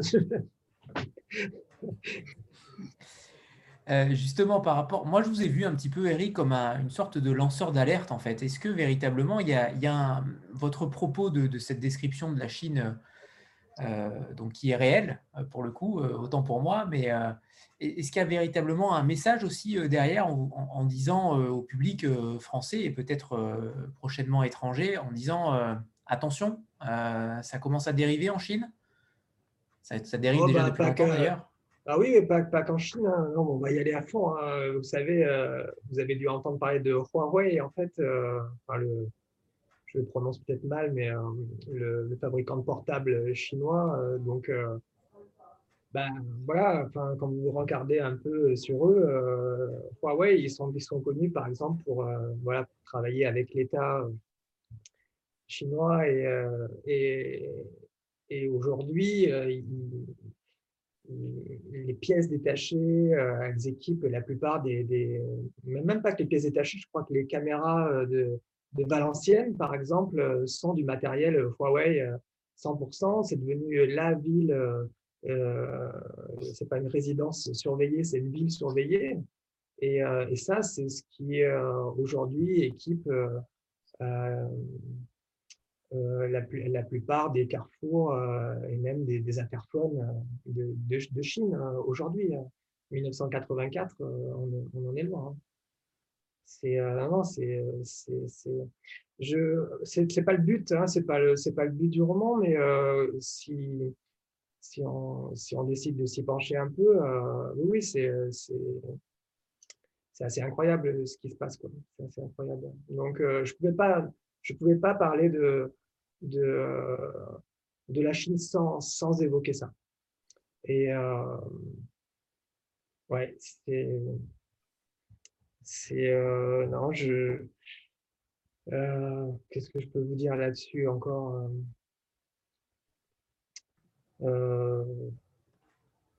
non, après, je, voilà, je... Oui, oui. D'ailleurs, la couverture euh, que, Benoît a dessinée, euh, est-ce le, caractère, le pictogramme, c'est, euh, ça veut dire tiger ou pas du tout? Oui, oui, tout à fait. C'est une manière, le tigre, en Chine, c'est très particulier. C'est vraiment, moi, bon, j'y connais rien, hein, mais de ce que j'ai pu, enfin, de ce que j'ai pu lire, j'ai l'impression que c'est une symbolique qui est très forte. Quoi.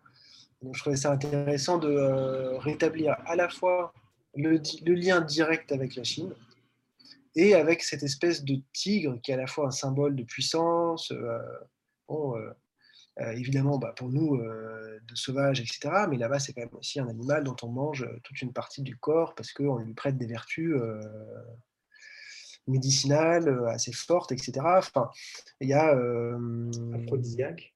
Ouais, aphrodisiaque. Voilà, c'est oui, en plus aphrodisiaque. Donc c'est je sais pas. Je trouve que c'est intéressant parce que c'est. Je pense pas qu'Eric ait eu un. Enfin, moi, j'ai jamais lu ça comme un, un, roman à thèse, entre guillemets, c'est-à-dire euh, avec un, objectif politique derrière à dénoncer quelque chose, etc. Euh, pour autant. C'est un prétexte. Ouais, c'est un prétexte.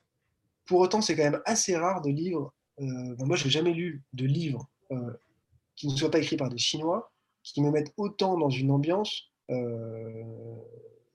je sais pas, matériellement, on, le ressent quand on y est, on est, on est vraiment euh, dans une matière euh, euh, chinoise, etc., dans les dialogues, dans les, dans les rues, enfin je sais pas, c'est quelque chose de très, très très beau cette capacité à faire des images, quasiment du documentaire, quoi. alors qu'en réalité, bon, c'est pas, pas le sujet, mais c'est quand même, ça participe complètement, je trouve, la, puissance de ces images-là participent complètement au déploiement de la fiction. Par rapport à ça, Eric, justement, est-ce que, euh, est que vous avez dit tout à l'heure que vous étiez euh, énormément renseigné sur, sur la Chine en, elle-même en tant que, en tant que, pays, euh, mais par rapport aux auteurs chinois, est-ce que vous, êtes, vous avez déjà lu plusieurs auteurs chinois et notamment, est-ce que vous avez, quelles, sont, quelles ont été, entre guillemets, vos influences littéraires? Vous disiez tout à l'heure que vous lisiez énormément. Euh, qu'est-ce que vous lisez, euh, Eric? Euh, Alors, vis-à-vis de, de, Tiger, en fait, c'est principalement un auteur. bon, c'est peut-être un peu réducteur, mais je, en tout cas vis-à-vis de la littérature, c'est Matian. Matian qui avait fait, qui est bien de sortir d'ailleurs, il n'y a pas si longtemps que ça, China Dream, et qui avait aussi euh, écrit Beijing Coma et euh, notamment euh, Chemin de poussière rouge aussi, qui sont des livres qui m'ont énormément marqué et ça me en gros ça me comment dire ça me suffisait. J'avais j'avais pas envie de d'en lire davantage en fait de peur de voilà j'avais encore des images de Beijing Coma et un des personnages au départ, dans Tiger, devait avoir des liens avec euh, Tiananmen, quoi, avec ce qui s'était passé sur la place Tiananmen, tout ça. Tellement j'étais dedans. Et ça, c'est pareil, euh, c'est Benoît et Aurélien qui m'ont dit, mais tu es trop documenté. Il faut que tu, il faut que tu penses à, il faut que tu repenses le texte euh, en oubliant maintenant toute ta documentation. Et, c'est vrai qu'au début, le personnage masculin étant, étant russe, il y avait, il y avait une démonstration de ma part des liens entre la Russie, la Chine. Euh, enfin, c'était pas un, thriller géopolitique, mais mais euh, il y a tellement de choses qui se passent aussi euh, entre ces deux pays qu'il y avait il y avait ça aussi dans, dans le roman au, au départ. Et c'était c'était c'était un peu hors sujet quoi. J'avais pas envie de, transformer ça en, voilà en essai sur les rapports entre ces, ces deux géants de l'Asie, mais ce sera pour la prochaine collection de Benoît, ça. Ouais, ouais, peut-être, peut-être. Mais en tout cas, non, vis-à-vis de la littérature, surtout, euh, voilà, Matian, Matian c'est vraiment un, grand, un, grand auteur chinois qui, bien évidemment, vit à Londres aujourd'hui. Vu euh, ce qu'il raconte dans ses livres, euh, effectivement, il est plus le bienvenu là-bas. après, celui qui m'a le plus influencé, je crois, pour l'écriture de Tiger, c'est Wang Bing. Et Wang Bing, il est réalisateur, c'est un, c'est un, documentariste, en fait, il, fait, des documentaires principalement. Il avait fait, un, Le Fossé qui était un, film de fiction. Mais, mais Wang Bing, quand il fait un documentaire, c'est pas en dessous de trois heures souvent.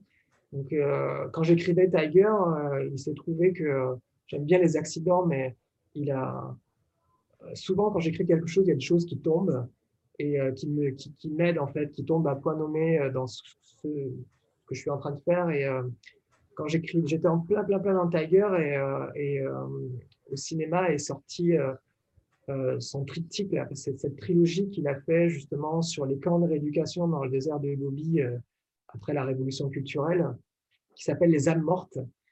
Et c'est trois films de trois heures. Donc quand vous partez avec Wang Bing euh, pendant neuf heures sur à la recherche des os en fait de tous ceux qui ont fait partie des 5% de la purge de Mao, vous ne ressortez pas indemne de ça. Euh, et, j'avais déjà vu les documentaires de Wang Bing avant, ça m'avait profondément imprégné, mais ça, ça m'a, ça a fait que pendant l'écriture de Tiger, je ne pouvais pas aussi parler, euh, je ne pouvais pas faire comme si de rien n'était. Je ne pouvais pas parler, ne parler que d'un refuge euh, fictionnalisé et, ne pas évoquer en fait ce qu'il y avait derrière. Voilà. donc, Ouais, ça a été principalement mes, mes, influences, en fait, ce Wang Bing et, et Matian, en fait, euh, vis-à-vis de la Chine.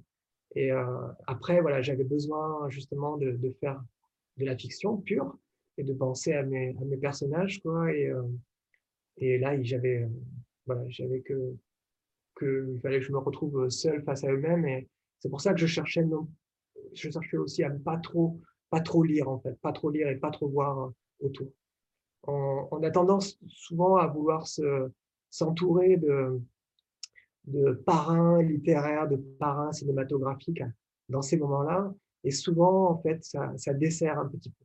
Donc, euh, donc euh, voilà, j'ai essayé de juste de, les avoir pas loin, mais de pas non plus euh, les prendre, me référer de, trop près à eux. C'est rigolo, mais c'était Céline Minard euh, qui est une autrice que, j'adore, quoi, et qui à l'époque de faillir être flinguée, euh, j'avais été à une rencontre euh, à, Montpellier où elle, elle, défendait ce, bouquin et, je l'avais rencontrée après et elle, me disait qu'à l'époque j'étais loin de, voilà j'avais envie d'écrire mais j'étais loin de, vouloir passer à l'acte encore mais elle m'avait expliqué que faillir être flingué c'était un western et qu'on lui avait beaucoup reproché justement, elle, en tant que petite française, là, euh, on lui avait beaucoup reproché de, bah voilà, d'oser écrire un western, quoi.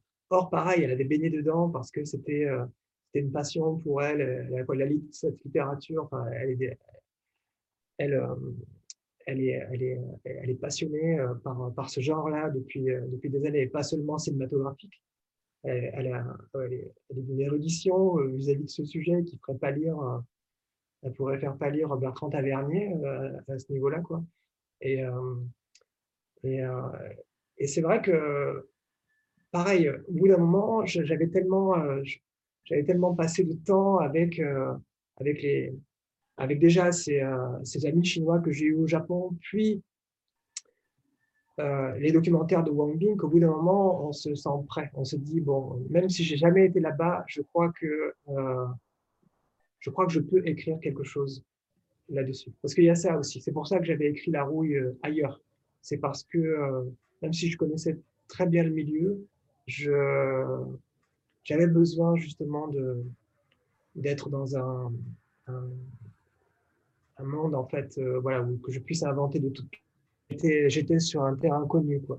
Donc, je, j'avais besoin de, valider en fait euh, intérieurement euh, le passage à l'acte quoi. Et euh, bon voilà, j'espère qu'on y croit. J'ai oublié Eric de vous demander peut-être de, de, nous lire un extrait. je ne sais pas si vous avez le livre à côté de vous. pendant ce temps, pas je... à côté, mais je, je, vais aller en chercher. Avec, avec plaisir. Pendant ce temps, je, oui, avec plaisir. Pendant ce temps, je pose une question à, Benoît, comme ça, ça vous laisse le temps peut-être de le, chercher. Ok. Super, merci, merci Eric. Benoît, ceux qui ont lu le livre et, ont le livre ont le privilège de savoir, de connaître vos prochaines parutions. Et ça, c'est n'est pas négligeable. il y en a quatre, mais on va peut-être parler uniquement de la prochaine, de Marie Cosnay, Comète et Perdrix, qui sort en mars. Est-ce que, est que déjà c'est toujours d'actualité malgré la situation? Est-ce que vous pouvez nous en dire peut-être un, petit mot? Oui, euh, Comète et Perdrix. En fait, on a deux. c'est une année particulière pour nous parce que, bon, euh, comme pour tout le monde, euh, le Covid et tout ça, le confinement, c'est, c'était très compliqué. Donc, j'ai voulu faire un programme du, premier semestre qui soit resserré, resserré, vraiment sur l'ADN de l'œuvre. Donc, il y avait il y a Tiger, euh, Comet et Perdrix. Bon, c'est une veine que Marie Cosnet développe, que j'aime beaucoup. Marie Cosnet, c'est de toutes les manières une écrivaine qui écrira et qui écrit toujours sur l'enquête. C'est toujours qu'est-ce qui s'est passé. Euh, elle le déploie euh, sous des formes de prose poétique, sous des formes de romans et de temps en temps sous des formes de récits. elle avait notamment publié chez nous Yves l'année dernière, qui était aussi une, forme de récit documentaire. Et là, Comet et Perdrix, c'est l'histoire d'un fait divers et surtout la manière dont ce fait divers est devenu quasiment une crise diplomatique. c'est l'histoire de deux gamins, Robert et Gérald Finelli, deux enfants d'origine juive, de parents hongrois, qui ont quitté la Hongrie pour se réfugier en France pendant la guerre, qui vont être déportés, tués dans les camps. et ces deux enfants sont, au moment où les parents quittent la France, euh, les confie à, une institution. Euh, après la guerre, une des personnes qui s'en occupait, Antoinette Brun, refuse de les rendre. Euh, et continue, alors même que la guerre est terminée, jusqu'en 53, de les cacher et de les protéger jusqu'au point où en fait elle va organiser leur transfert en Espagne. Et ils passent la frontière tout près de chez Marie, le col des perdrix, c'est pour ça que ça s'appelle euh, Comète et perdrix. Comète, c'est les réseaux de résistants qui faisaient passer les aviateurs euh, britanniques euh, à travers la Belgique, la France, puis l'Espagne jusqu'à Gibraltar pour qu'ils retournent en Angleterre. Et perdrix, c'est le col des perdrix. Et du coup, Marie, elle raconte non seulement cette histoire-là, qui est relativement documentée, donc elle, elle apporte pas grand-chose, si ce n'est quand même que les archives du pape ont été ouvertes pendant le confinement et notamment révèle le rôle que le pape a joué dans cette espèce de bras de fer diplomatique entre la France, euh, l'Espagne, le Vatican, les États-Unis, etc. Sur euh, il y a un jugement euh, qui ordonne à cette femme de rendre ses deux enfants et elle ne veut pas l'appliquer. Et l'Église la soutient. Le Vatican a toujours soutenu le clergé et les prêtres qui ont fait passer ses enfants en Espagne. donc elle raconte cette histoire et derrière cette histoire, elle pose une question que je trouve assez fondamentale qui est qu'est-ce qu'on fait quand on accueille, quand on protège Une question qui est quand même assez d'actualité euh, avec euh, voilà euh, l'exil qu'on connaît, etc. et surtout, plus particulièrement à cette histoire, qui protège-t-on ou que protège-t-on quand on cache des enfants juifs en, en 1953 C'est une question qui est assez singulière et elle apporte une réponse hyper riche, hyper politique, hyper poétique aussi. Enfin, c'est c'est vraiment une espèce de constellation qu'elle explore comme ça, de personnages. Ça prend une forme de, je sais pas, de thriller, de roman d'espionnage. Ça va vraiment jusqu'à, tout y est convoqué, quoi. Hein, la CIA, tout ça, mais tout ça c'est réel. Hein, c'est vraiment, elle montre comment d'un fait divers assez assez banal, même s'il est horrible, en fait, tout autour euh, participe euh, à la possibilité de sa réalisation. Et euh, juste un petit mot après Marie, en avril, on publie un livre auquel je tiens beaucoup, qui est Les aventures de Chinairon de Gabriela Cabezón Camara, qui est une autrice argentine contemporaine, euh, qui est une relecture d'un poème fondateur argentin, qui est le poème de Martine Fierro, qui raconte comment Martine Fierro conquiert la Pampa, etc. Et, en fait, elle, fait, elle ce poème un peu à la manière de, voilà, comme si si finalement Pénélope, avait, euh, si c'était Pénélope qui avait vécu les affaires du les, aventures d'Ulysse, pardon, euh, elle nous fait revivre euh, toute cette épopée, mais sous l'angle de la femme de Martine Firo, d'une jeune indienne de 14 ans. Et c'est un espèce de western queer complètement délirant, où on les voit bah, vivre les mêmes aventures que, que ce gaucho, mais évidemment dans une perspective politique d'émancipation beaucoup plus forte. On est très très très loin du récit colon dominant. C'est vraiment un texte, un texte magnifique. Voilà pour on, voit le, on voit la corrélation avec, avec Marie Cosnay et Tiger, justement, par rapport au refuge. Hein. On voit que la ligne éditoriale est, bien respectée. Euh, Eric, les enfants. Et comment? Et les, enfants, aussi. oui, les enfants, bien sûr. Eric, je ne sais pas si vous êtes prêt, c'est bon? Oui, oui, c'est bon, c'est bon. J'ai été chercher euh, mon bouquin. Donc, donc, je vous lis. Euh, bon, je vous lis. Qu'est-ce que je vous lis? Je vous lis le chapitre 1. chapitre Hein, le début du chapitre 1, il y a, un chapitre 0, mais vous le, découvrirez euh, par vous-même. Je vous lis, je vous lis le, début du, chapitre 1. Ça vous va? C'est parfait. Allez. Marécage. Soujine rêve, debout, nu. Corps différent du sien, plus léger, svelte, aérien. Entièrement tatoué, alvéolé. Hexagone noir agencé en tuiles. Armure, carapassonnée. Elle avance dans l'eau glacée. Le froid comprime ses mollets comme deux bracelets de force. Elle se fige, mais le niveau continue de monter.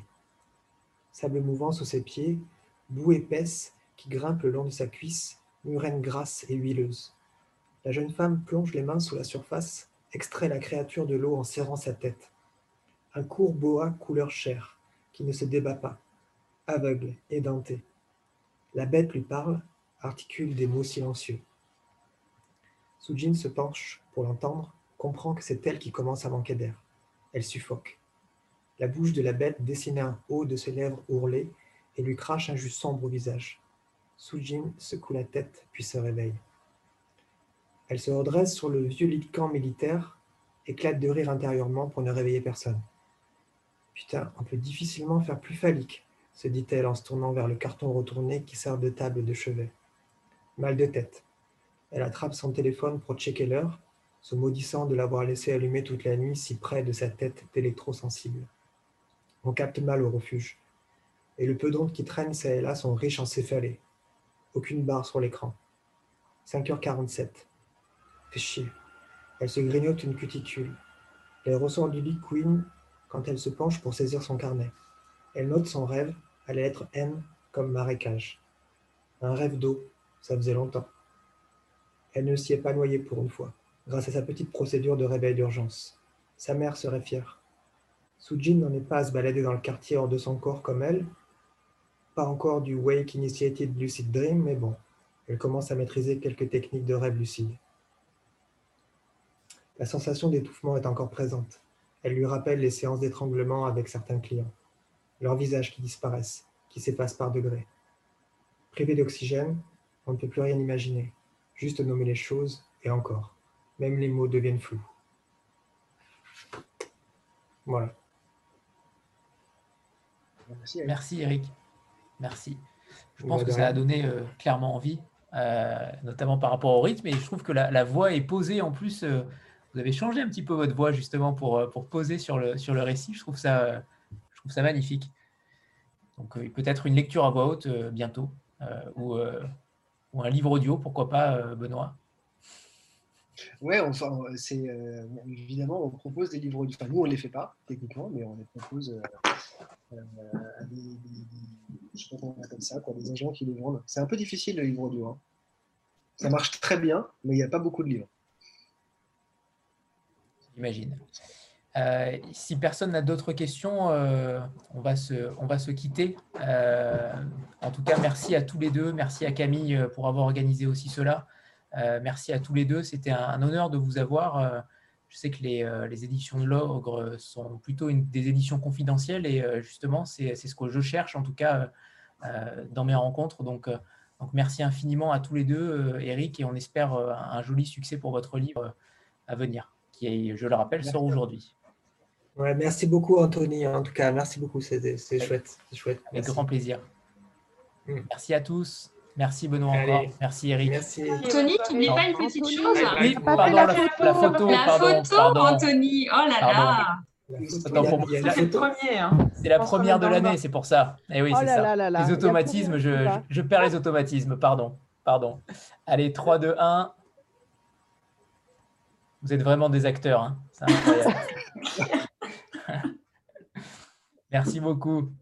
Merci. Bonne soirée. Au revoir tout le monde. Merci beaucoup. Bonne soirée. Au revoir.